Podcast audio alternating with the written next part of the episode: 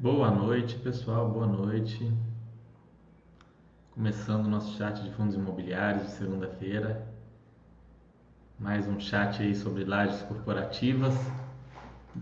Bater um papo com vocês aqui, finalizar um pouco esse assunto, mostrar algumas coisas a mais sobre lajes, sobre os fundos de lajes. E aí abrir para vocês perguntarem, para a gente bater aquele papo, que nos últimos tempos com esses chats de análise não tem dado tempo, né? tem ficado faltando aí nesse momento. Então, é, na medida que vocês forem chegando, eu vou respondendo as perguntas, esperar um pouco para entrar no, no, nos tópicos principais, mas enquanto isso, fiquem à vontade para conversar, para bater um papo, para perguntar o que vocês quiserem sobre fundos imobiliários, não necessariamente de lajes, ou ainda sobre renda fixa, finanças pessoais. Fiquem à vontade para a gente começar a bater nesse papo aí e depois falar um pouco mais sobre os fundos de lajes corporativas, ok? Vamos ver. Esperando o pessoal chegar aí.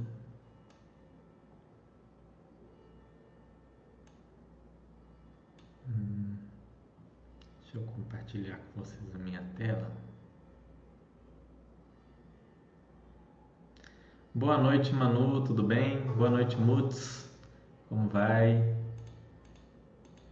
Deixa eu ver aqui, compartilhar com vocês a tela aqui.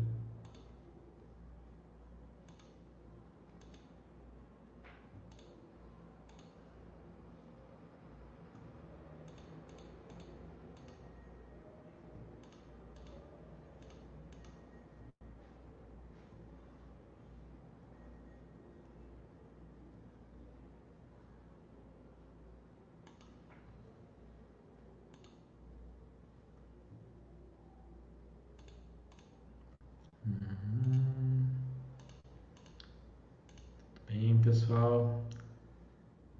Falando com vocês aí hoje sobre as lajes. Alguma dúvida? Boa noite, professor Samuel. Muito obrigado por ter lido o livro. Fico feliz que tenha gostado. Fico muito satisfeito em saber que gostou do livro. É, se puder deixar lá na Amazon lá um review, a gente agradece. É sempre, sempre muito bom. Mas muito obrigado. Boa noite, Tryhold. Boa noite, Raul Neto. Assisti todos os últimos chats, a Manu falando Gostou, Manu? Fico feliz que tenha assistido. Espero que tenha ajudado você aí é, na análise. Vou já adiantar para vocês um recado aqui, depois eu falo de novo, na medida que o pessoal chegar no final do chat. Mas eu estou para trazer aqui uns gestores de fundo de logística e de lajes para bater um papo com vocês, para falar mais sobre esses fundos, apresentar. Eu trouxe né, é, aqueles gestores de, de shopping, pessoal da Vinci, pessoal da XP falando especificamente dos fundos de shopping. A gente fez vários chats sobre isso. E aí eu quero trazer agora também para falar dos fundos de laje, logística. Estou organizando, vamos ver se vai dar certo, eu acredito que sim, para poder apresentar melhor os fundos para vocês, para poder é, mostrar para vocês como que funciona o, o, mercado de fundos imobiliários, como é que qual que é a visão dos gestores sobre os fundos que eles criaram, né, os objetivos e tudo mais. Então a gente vai falar um pouquinho sobre isso e, e, e, trazer informação aí direto da fonte. Vai ser muito legal, ok? Eu estou com uma dúvida em fios de papéis, pode perguntar. Os CRIs possuem rating de qualidade. Além desse CRI, tem algo mais que eu possa ver mais a fundo nos CRIs? Tryhold, tem. Eu fiz uma série de chats sobre fundo de CRI, onde eu falo da análise do CRI. O CRI em si, dá para você destrinchar e olhar um por um mas cada fundo costuma ter 60, 70 CRIs. Então esse é um trabalho que eu acho que não compensa. É um trabalho que eu honestamente não faço. É, tomaria muito tempo, você ficaria muito tempo em cima de um único fundo e eu acho que não se pagaria. Mas dentro de um fundo de CRI, normalmente o, o gestor que faz um bom relatório ele fala qual CRI que está com algum atraso, com renegociação, qual CRI que ele está vendo uma possibilidade de inadimplência, se algum CRI vai fazer uma quitação antecipada. No próprio relatório gerencial você encontra essas informações. Se você abrir dentro do CRI, principalmente esses pulverizados, vai ter detalhando as operações, X não pagou, X pagou, está acontecendo isso ou aquilo. Mas eu acho que para 99% dos investidores é um esforço que não compensa.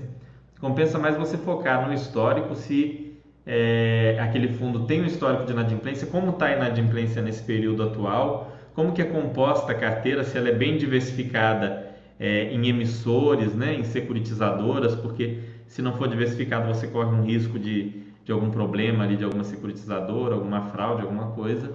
É, e quais são os tipos de CRI, se é corporativo, se é pulverizado, residencial, e você entender algumas particularidades deles.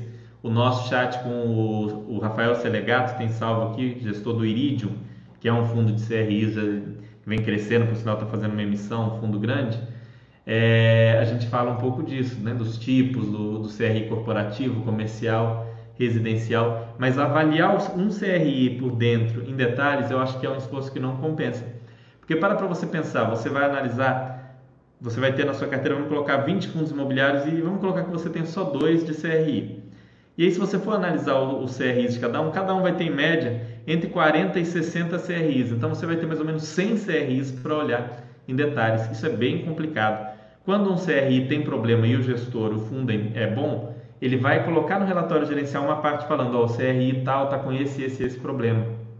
Então, a, pra, na minha opinião, né, isso é a minha visão, você pode querer se aprofundar nisso, mas na minha opinião, vale mais a pena você focar naquelas informações que o gestor coloca no relatório gerencial. E aí tem vários que fazem relatórios bem completos, é, é, a CSHG faz um bom relatório, é, o pessoal da Quiné faz um relatório ok, poderia ser melhor, o pessoal da, da Fator Veritar faz um relatório muito bom e por aí vai. Você pode dar uma olhada até para você entender no geral como que funciona. Lá vai ter os vencimentos, vai ter essa questão de inadimplência, de problema, porque para você abrir CRI por CRI, para mim é um esforço que não compensa, né? É, eu, não, eu não faço e eu honestamente não faria, ainda que eu tivesse muito mais tempo do que eu tenho, provavelmente, porque eu acho que é um tempo muito grande e que não traz um retorno equivalente. É, Fernando, boa noite. É, em última instância, eu falo até disso, voltando aí, terminando de responder o tryhold, eu falo disso no início da série de chats sobre fundo de CRI.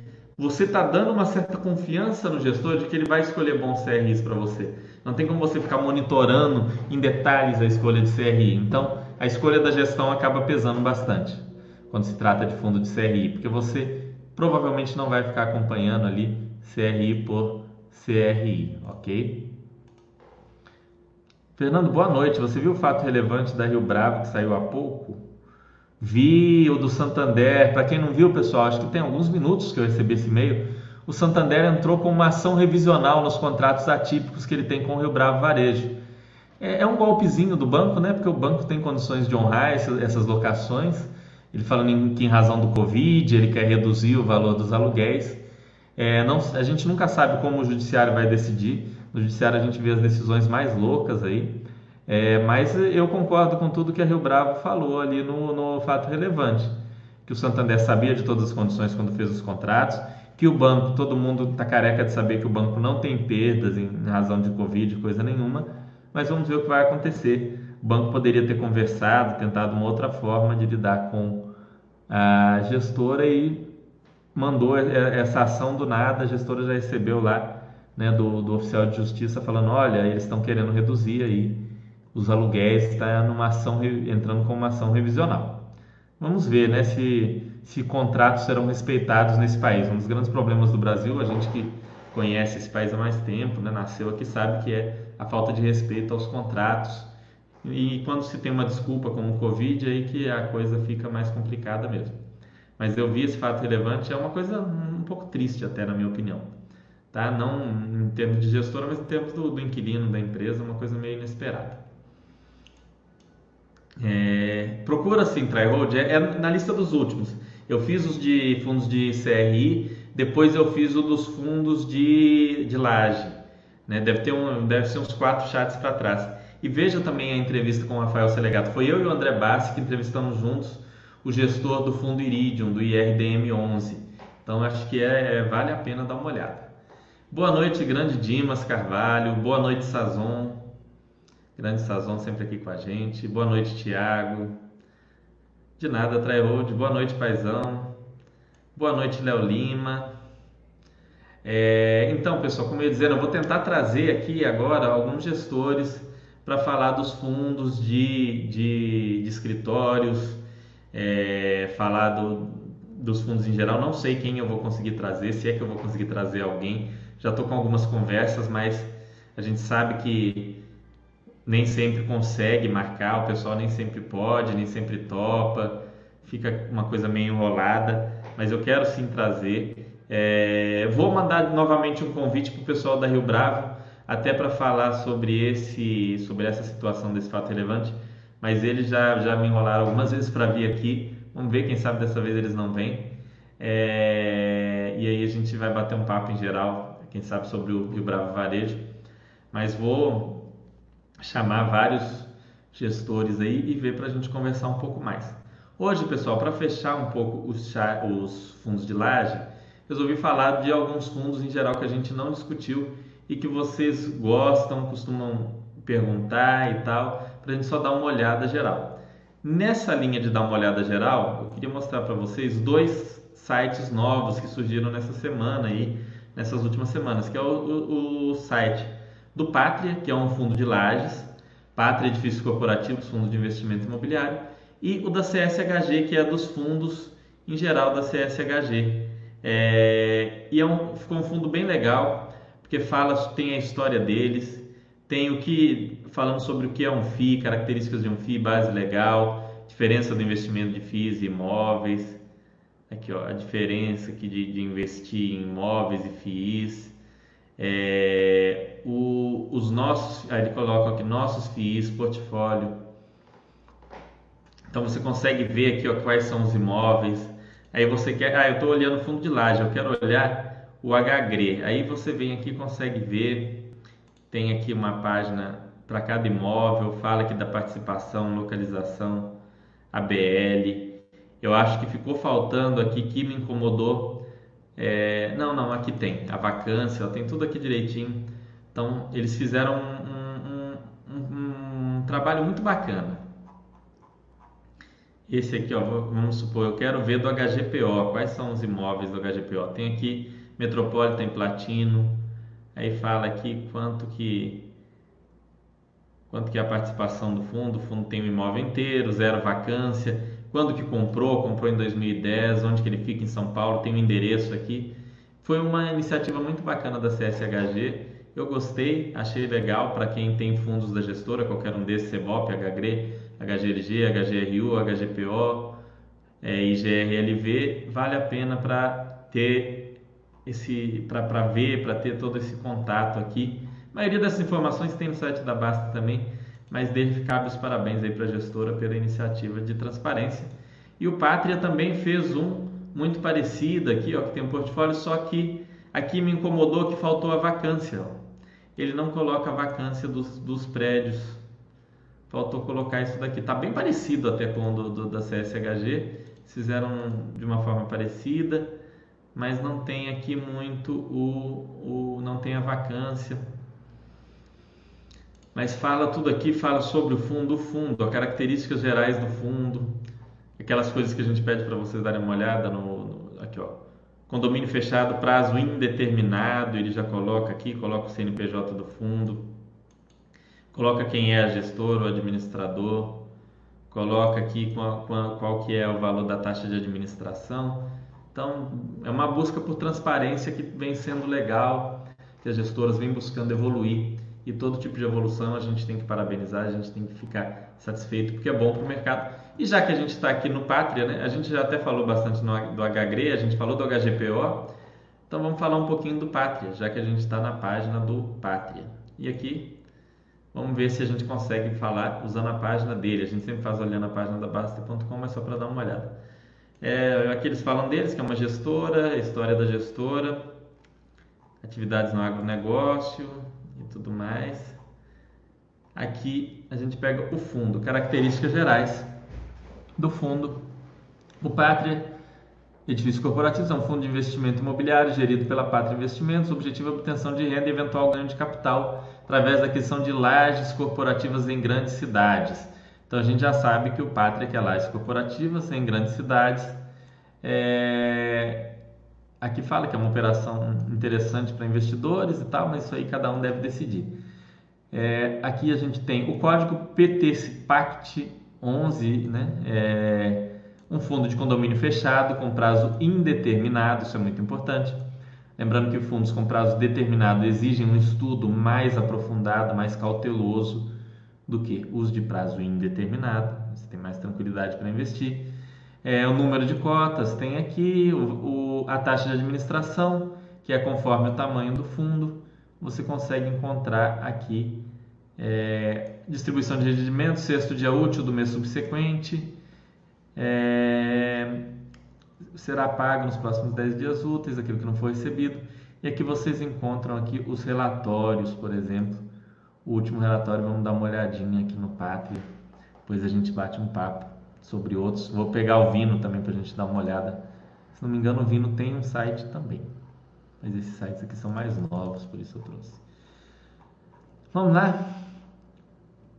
Relatório gerencial. Sempre antes de investir, leiam os últimos relatórios gerenciais do fundo, pelo menos 10 relatórios, 12 relatórios, se possível mais.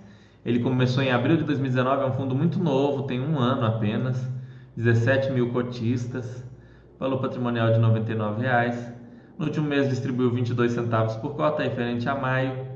É, foi ajustado né, em razão da situação dos recebimentos, do, dos diferimentos e tudo mais que foi feito em razão do Covid. Aqui a gente começa a ver aqui que o resultado dele e a distribuição estão em linha. É, no portfólio praticou-se no de repasse da inflação, dois contratos, falando do reajuste. E vamos dar uma olhada aqui na parte de liquidez, não, na parte de portfólio. O fundo está alocado em imóveis com 45%, ele tem um pouco de FIIs, renda fixa, compromissado em CRI e LCI. Então ele tem ainda um bom dinheiro aqui para alocar. É um fundo que não está completamente alocado, que ainda vai ter é, novas alocações para fazer. Ok? Aqui fala da carteira, aquisição de cotas de FII monoativos com imóveis de alta qualidade. Essa é, e a tática são aquisições de cotas de FIIs Aqui é falando da carteira de FIIs deles, por que, que eles estão é, adquirindo. Isso daqui são FIIs né? nessa, nessa linha fundamentalista para longo prazo, na linha tática para comprar e vender e fazer um ganho de capital eventualmente. É, ele explica aqui como que está a alocação em FIIs, a maior parte no VELOL, um pouco no DEWAN. O DEWAN é o FII da Rio Bravo, que tem o edifício DEWAN, que a Pátria também tem uma participação direta e o BRCR aqui com uma participação aqui também, que é o fundo de lajes multipropriedade da BTG Pactual. Aqui mostra a carteira, o que que tem alguma participação. Imóveis, Sky Corporate, Central Vila Olímpia, Vila Olímpia Corporate e com Faria Lima e One. São as cinco participações, ainda é um fundo relativamente pequeno, né, por ser novo e as distribuições dele aqui, a correção em GPM e PCA. Isso é o básico do fundo. Eu não vou me aprofundar, pessoal, porque eu vou passar por vários aqui, só para a gente dar uma olhada nos principais fundos de laje do mercado, ok? É, vamos dar uma olhada aqui, vamos vir aqui no, vamos vir aqui em um outro que vocês costumam pedir. Ah, eu não sei quais fundos de laje que existem, Fernando. Vou ensinar vocês aqui a usar Baster.com. Você vem aqui em FIIs imóveis, vem filtrar. E aí eu quero fundos de renda, não quero fundo de desenvolvimento. Aceito até desenvolvimento para renda, mas não quero fundo para venda. E eu quero fundos de lajes corporativas. Venho aqui e coloco. Aqui eu não quero fundo com grandes vacâncias, então eu vou colocar aqui uma vacância abaixo de 25%. E aí filtro aqui os fundos imobiliários. Tem o VELOL, o SFND, CO Cirela, BBPO, XPCM. SPCM, lembrando que é um fundo que tem um problema, que o único inquilino vai sair, então muita atenção. FAMB, o HGPO, a gente falou dele. Vamos ver aqui. BMLC, RCR, BDI, CEBOP, FVBI, CTXT, RNGO, DEUAN, TRNT, o Vino. Vamos dar uma olhada no Vino, pessoal. Vino é um outro que vocês pediram bastante, que não deu tempo da gente olhar. Vamos ver aqui agora pela página da Baster. É, Vino Vinci Offices, fundo novo também, IPO há, há relativamente pouco tempo, pouco mais de um ano.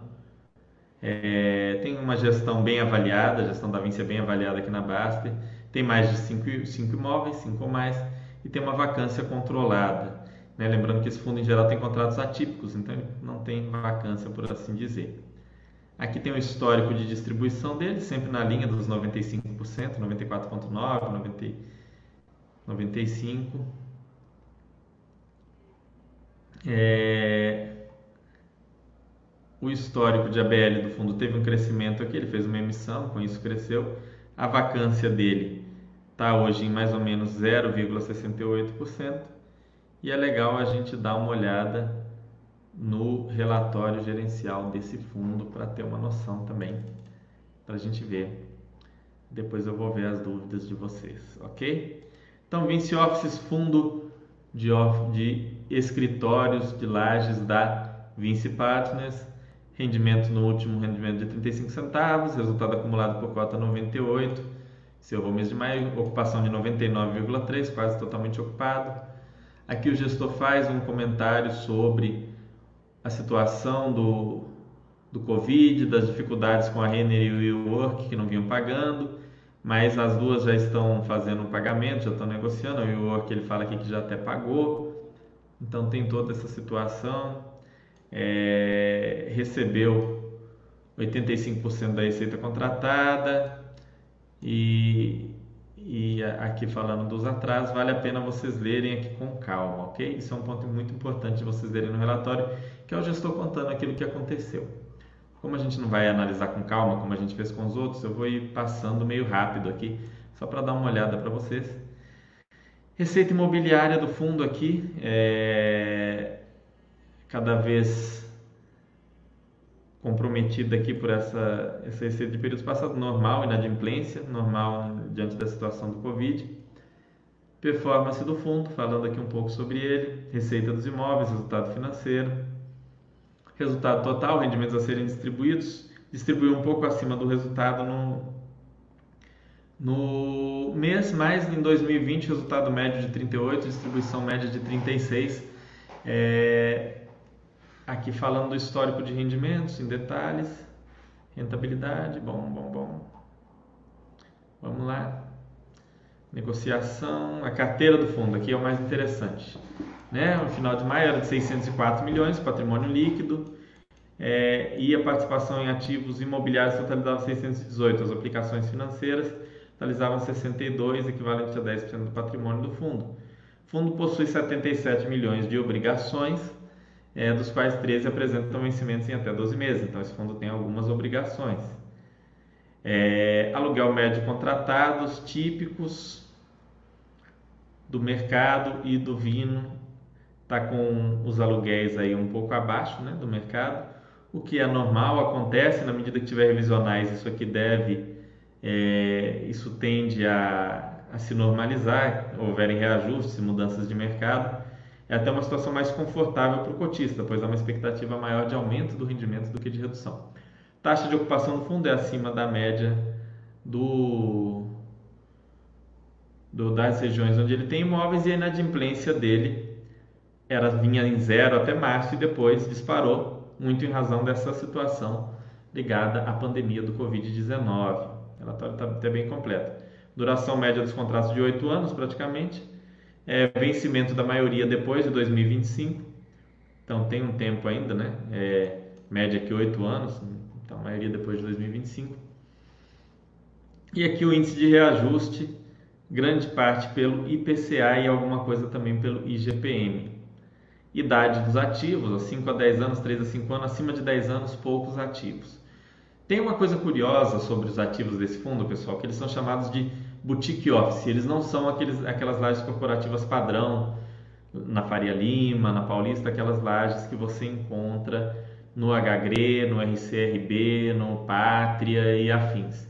São imóveis um pouco mais afastados, um pouco mais exclusivos, voltados especificamente para aquela para aquele tipo de atividade.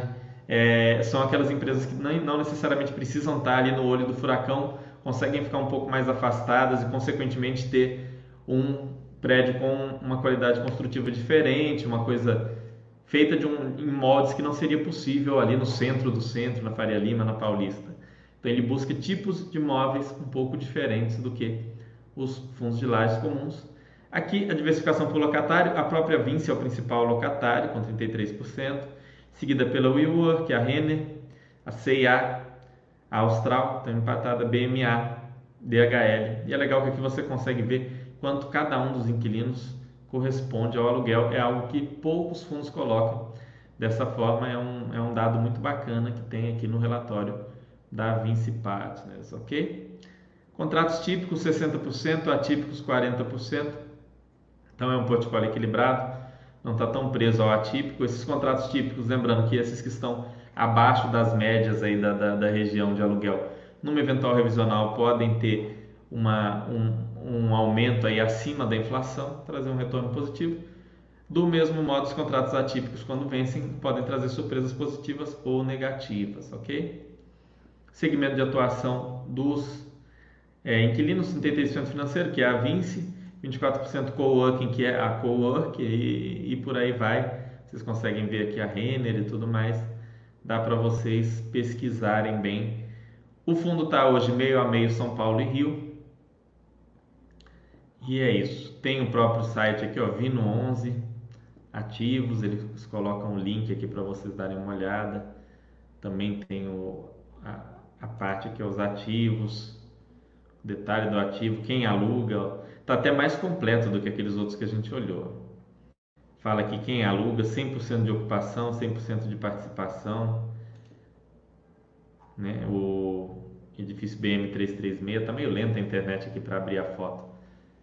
Mas vocês conseguem dar uma olhada em quais são os fundos. 70% de participação nesse imóvel, 98% de ocupação. Enfim, conteúdo muito completo da Vinci Partners aqui.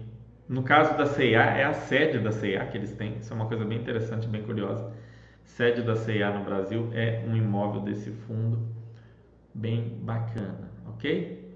Vamos lá, vou dar um, bater um papo com vocês. Aproveitar que aqui está lento, a gente conversa um pouco.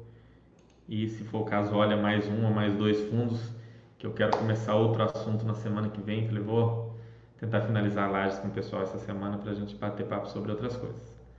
Boa noite, removido. Charles, esse negócio do Santander é o departamento jurídico do banco quando querendo mostrar serviço. É, Charles, é, é, é o departamento, mas é, é algo natural. Os bancos tentam ganhar sempre mais, assim como as demais empresas, o que para a gente que às vezes é acionista dos bancos é até interessante. Mas aí vem aquela questão, poxa, né?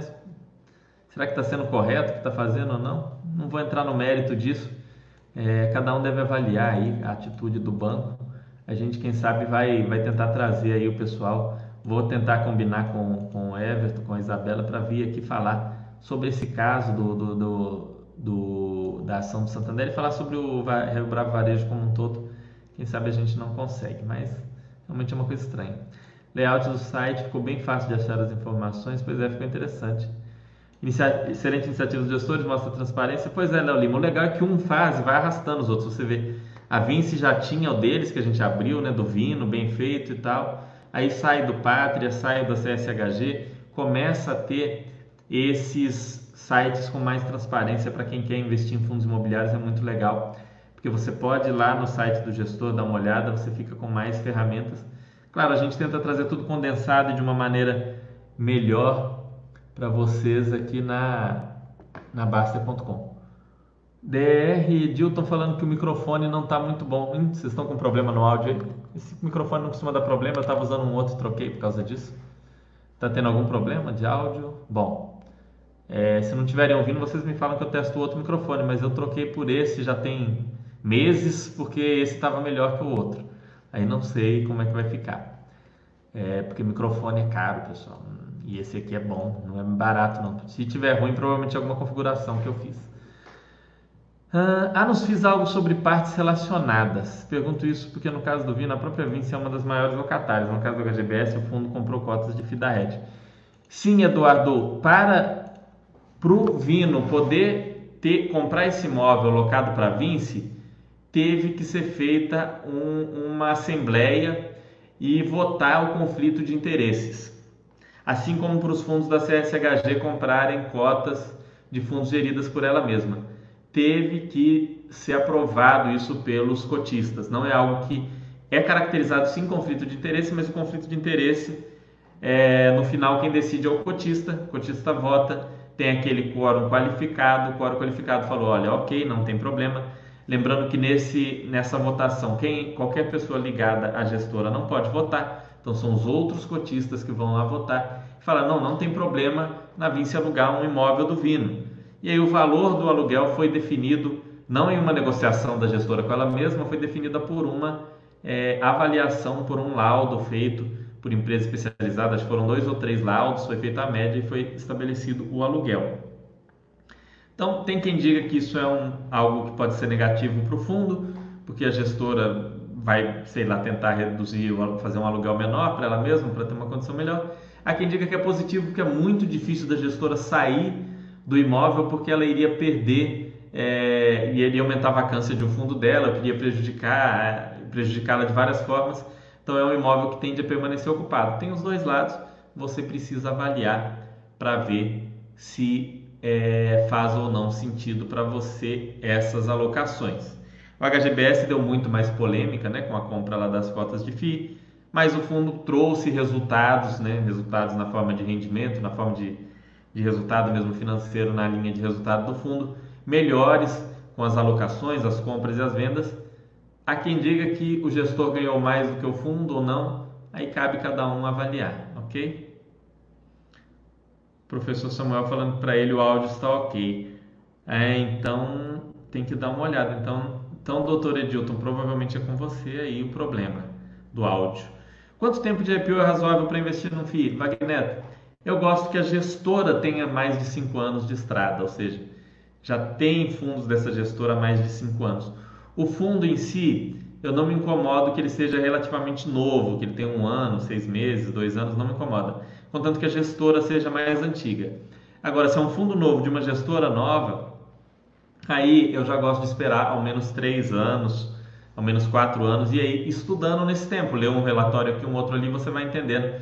E aí, se você sente que o fundo, olha, eles fizeram um prospecto, eles fizeram um estudo de viabilidade, eles falaram que iam fazer isso, eles vêm fazendo aquilo que eles falaram, o fundo vem trazendo o resultado que ele prometia trazer, ele está trabalhando bem dentro daquela situação do, do mercado, dentro daquilo que ele se comprometeu. Então, se o fundo está fazendo aquilo que foi é, combinado, aí você entende o momento. Não tem como.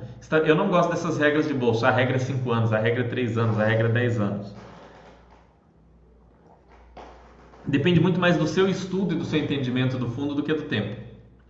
Um fundo tem 10 anos de idade, mas eu estudar esse fundo, pegar uma hora ler dois relatórios dele e falar que eu estou pronto para investir, né? Talvez não. Agora, o fundo tem um ano, mas eu peguei durante meses, fui me debruçando, li relatórios gerenciais, vi algum webcast que a gestora fez, que agora elas têm feito webcast, avaliei, analisei, entendi o case daquele fundo. Ah, o Fernando pegou e convidou o gestor entrevistou aqui, e aí eu vi que, que, que ele pegou e fez isso. Então é, é, e eu gostei, eu estudei, eu analisei, eu achei interessante. Então você pode investir porque você fez a análise, você tem confiança. É uma decisão que só você pode tomar. Se eu falar assim, ah, o fundo que tem 5 anos, você tem segurança. Pode ser um fundo que tem 5 anos e só 5 anos fazendo besteira aí, fazendo bobagem, um fundo péssimo, mal administrado. Então, não dá para cravar uma data. Mas eu gosto de gestoras com 5 anos de estrada e fundos que tenham né, alguns meses, talvez anos mas se for uma gestora que eu entendo bem, que eu vejo que eles sempre fazem as coisas do jeito que eles falam, e o fundo for um case muito interessante, muito fora do comum, eu posso abrir uma exceção. Mas eu não abriria, não abriria exceção, por exemplo, para um fundo de lajes novo. Tem um monte de fundos de lajes no mercado. A gente tem o RCRB, BRCR, HGRE, HGPO, Vino, Pátria. É, Pátria é novo, né? O Vino também é relativamente novo, mas a gente tem vários fundos de lajes antigos para que abrir uma exceção e pegar um fundo de uma gestora nova, um fundo que acabou de abrir, se tem esse monte? É, o Thiago falando, o RECT tem um case sustentável no longo prazo, lajes fora dos principais eixos com cap rate elevado? Olha, Thiago, o que, que eu acho, né? O nosso Thiago Monger aí. É, que esse fundo, vamos abrir aqui, vamos falar dele? Vamos falar, esse é um que vocês sempre pedem, a gente já falou um pouquinho dele, mas vamos falar um pouco mais. Que vocês sempre pedem. E ele realmente tem um case interessante Agora, se é sustentável ou não, infelizmente eu vou ter que ser honesto com vocês e dizer que é algo que eu ainda não sei. Que a gente vai levar um tempinho para descobrir, provavelmente.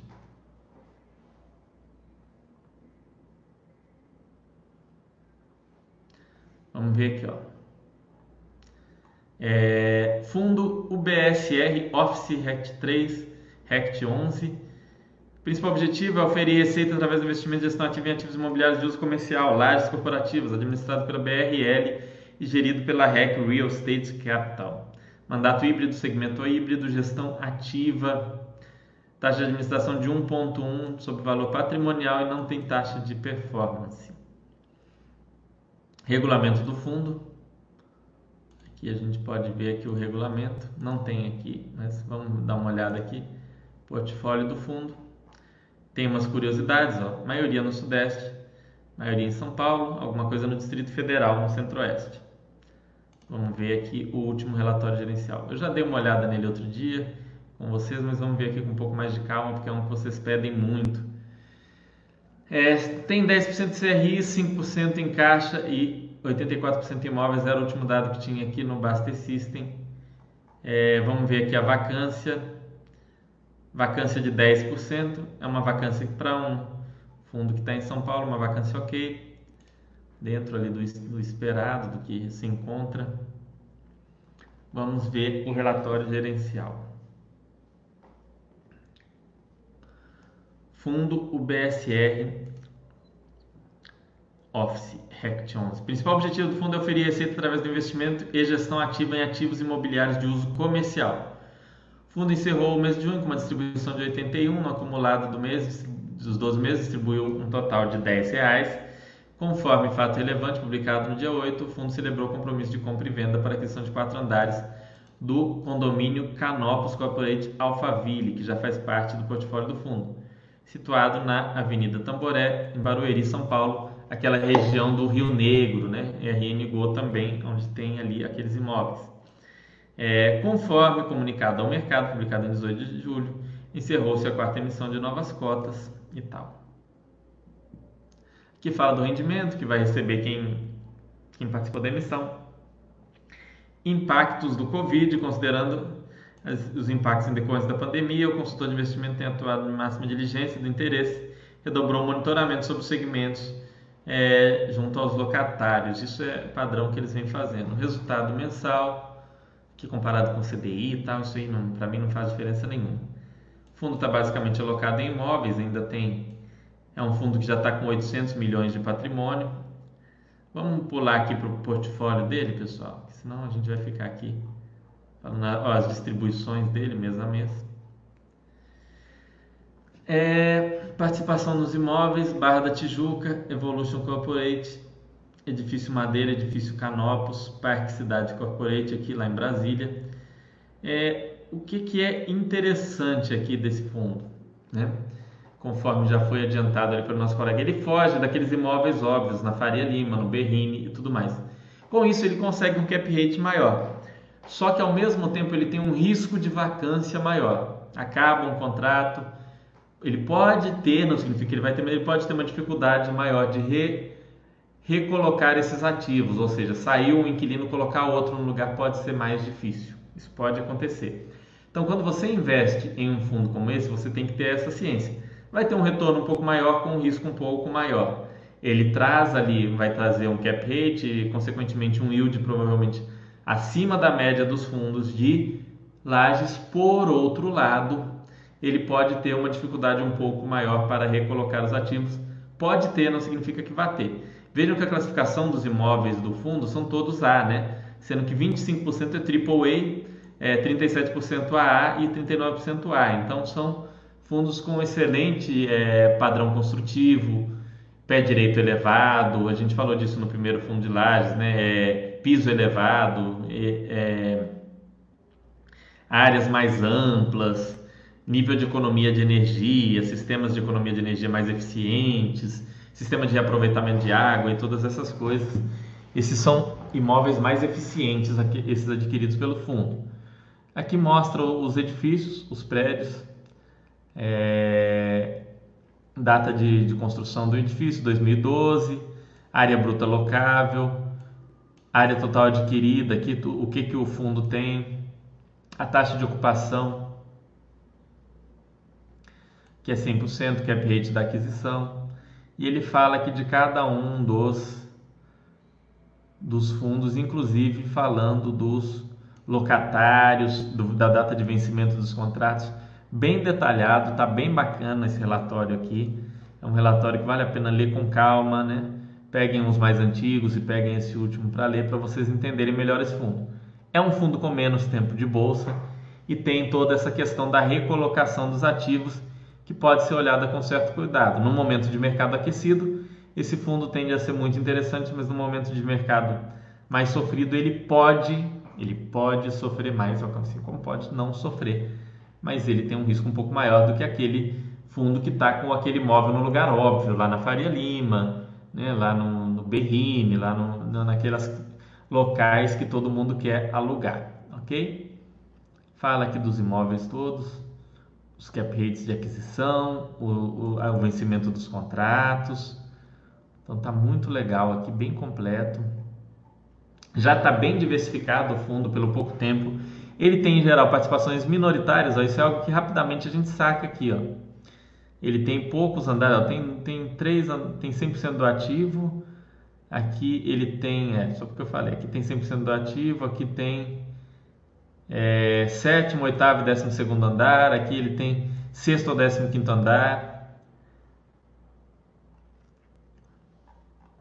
E, e por aí vai. Aqui ele tem algumas unidades dentro do prédio.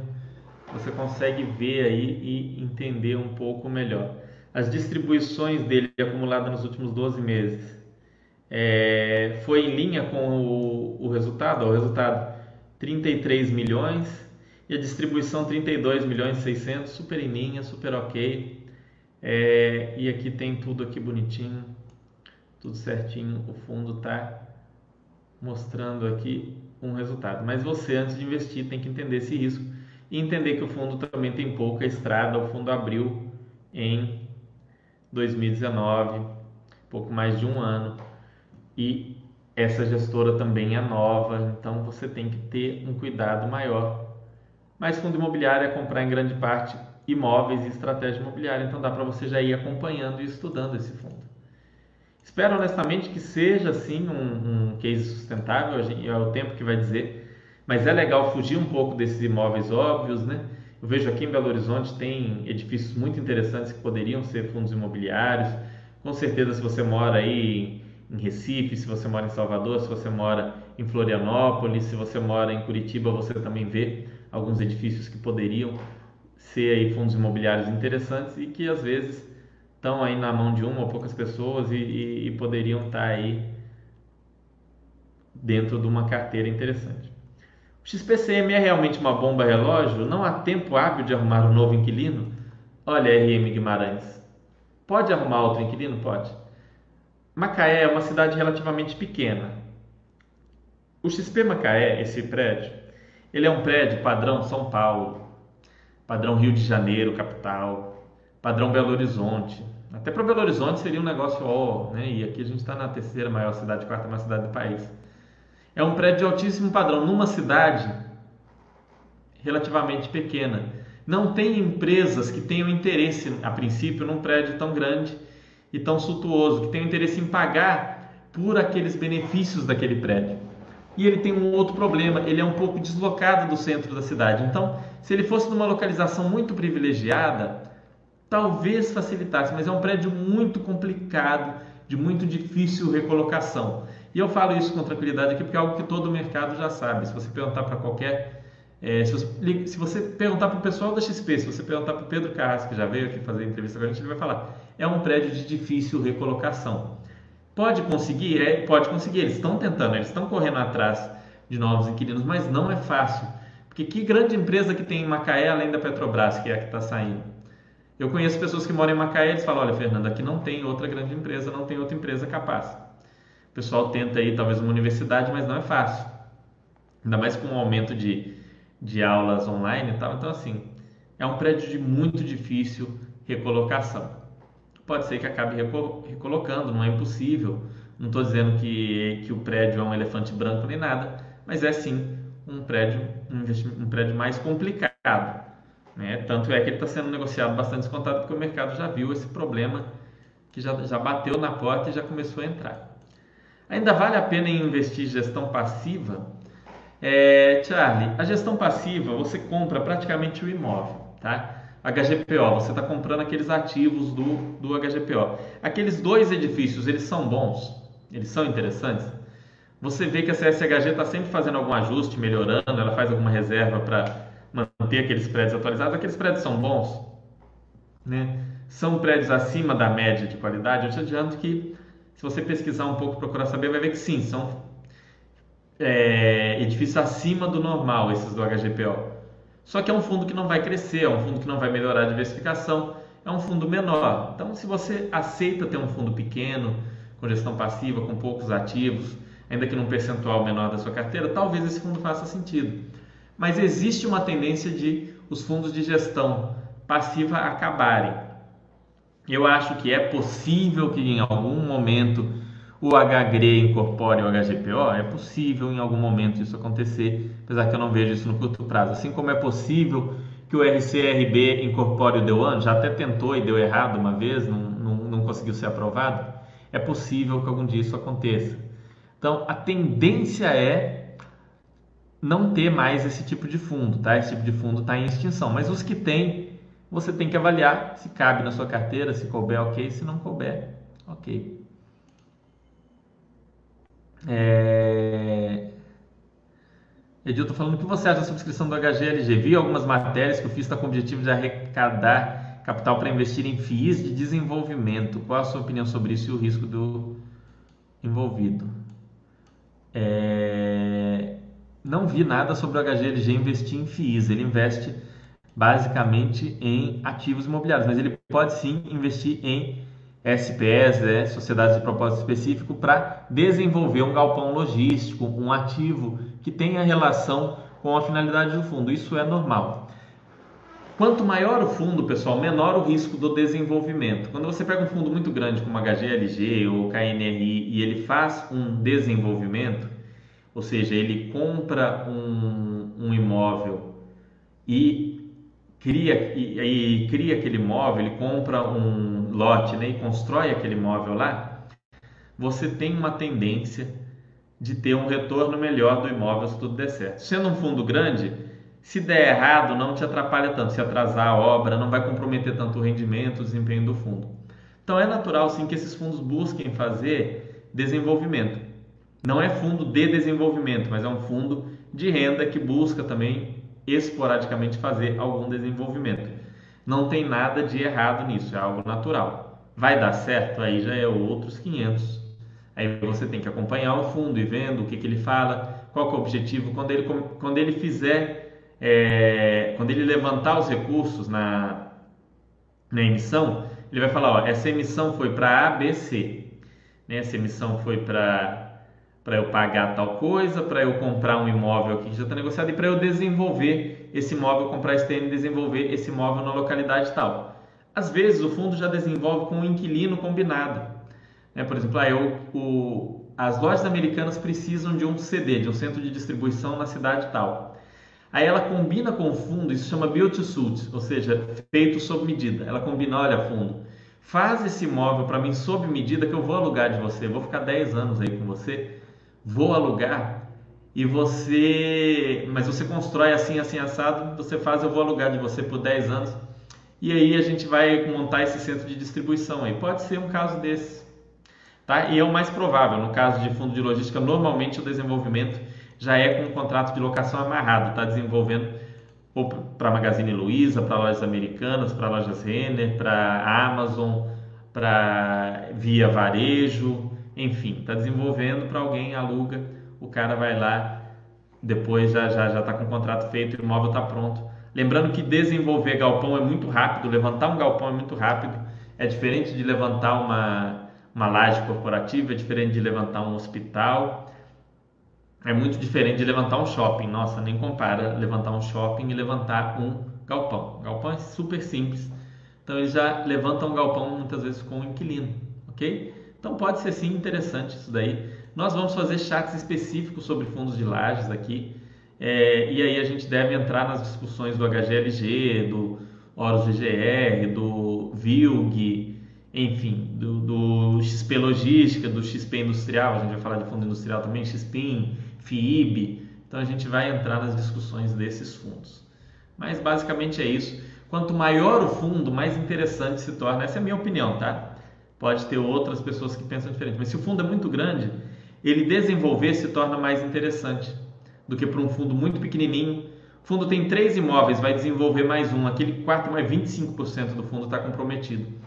Agora, o fundo tem 20 imóveis, ele vai desenvolver um que vai corresponder a 3% do fundo. Deu tudo muito errado, 3% do fundo foi, por assim dizer, perdido, né? O imóvel explodir, o terreno sumir.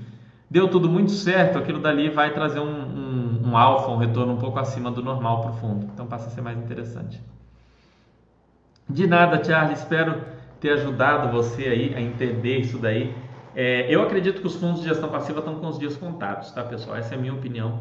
Os fundos de gestão passiva vão acabar. Cada vez mais os nossos fundos vão se parecer com os REITs americanos, mas vão provavelmente restar um ou outro. Talvez o HGPO seja um desses, o One seja outro, e aí cabe a vocês avaliarem se tem lugar para fundo de gestão passiva no, no, na carteira de vocês. Tem muito caso do, do ABC Plaza né, e do e do Shopping Pátio que são fundos emblemáticos aí com um resultado é, expressivo, e são fundos de gestão passiva e que tem um grande cotista também por trás, onde é muito pouco provável que sejam incorporados por outro fundo ou se tornem fundos de gestão ativa. Então, sempre vai ter algum fundozinho de gestão passiva para quem gosta, para quem quer. Tá bem?